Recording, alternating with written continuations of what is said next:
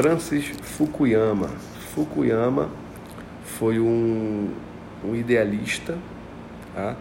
ele escreveu o auge sua, das suas publicações ali foi no, na queda do, do regime socialista, 1989 mais ou menos, decadência da, da União Soviética. É, ele foi o, é, o, o, Departamento de Estado norte-americano, ele foi o, o chefe do Departamento de Estado norte-americano. Tá? Então, nesse período aí, ele escreveu O Fim da História. Tá? O Fim da História, na verdade, foi uma revisão da publicação de Hegel, de 1806. Tá? Então, é uma publicação famosa, pós-Revolução Francesa, né? É, Revolução Francesa e também americana, tá? mas seria a culminação da evolução ideológica. Então ele faz um paralelo com essa publicação de Hegel tá? e ele escreve o fim da história.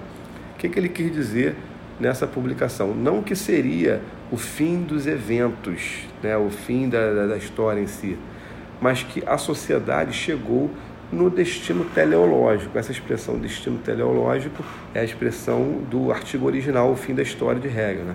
E o que seria o destino teleológico ao qual chegou a sociedade por fim? Seria o modelo que representa o estágio final da humanidade, que é a democracia liberal. Que modelo é esse? Né? Seria o ponto final da evolução ideológica da humanidade. Ou seja, a é, revolução comunista levou é, ao comunismo a um ápice, né? Socialismo ali, tal, tal, tal. E depois, quando ele entrou na sua decadência, ele fez a, a seguinte declaração: olha, é, é, o homem está chegando agora no final, que é a democracia liberal no mundo inteiro. Né? O absolutismo da União Soviética foi provado aí que, que não dá certo. Então, a democracia liberal é sim o ponto final, é o ponto final da evolução ideológica da humanidade. Tá? Porém, há dois desafios da democracia liberal. Quais são esses dois, democracia, esses dois desafios da democracia liberal para Fukuyama? Um, o fundamentalismo religioso, ou seja, os estados teocráticos ainda que existiam. Né? E dois, o nacionalismo exacerbado e outras formas de, de, de, de etnocentrismo, de consciência étnica. Esse último típico do, do, dos países de terceiro mundo para o Fukuyama. Bem, o fim da história foi seguido pelo, pela publicação O Último Homem. Essa publicação, O Último Homem, Último Homem também não é de Fukuyama, é uma ideia de Nietzsche. Né? O que, que seria o último homem? Seria o homem que nasce do final da história. Né? Para Fukuyama, o último homem do Nietzsche era medíocre. Né? É, o, o, Fukuyama ele vai vestindo a ideia dele, sempre associando a, a essas publicações famosas do, dos grandes pensadores, né? Então, tipo, ele, o fim da história era uma publicação de Hegel e o último homem era uma ideia de Nietzsche. Ou seja, o último homem agressivo, o último homem guerreiro, o último homem com peito, que luta por uma causa, né? Então isso acabou. Isso acabou. Não existiriam mais causas agora os homens não teriam causas por que lutar. Com a universalização do Estado liberal, com a democracia liberal, né, com o fim das alternativas ideológicas, não haveria mais pelo que o homem lutar. O, não, o, o último homem agressivo, guerreiro, que luta pela causa, acabou. Né, era aquele daquela geração.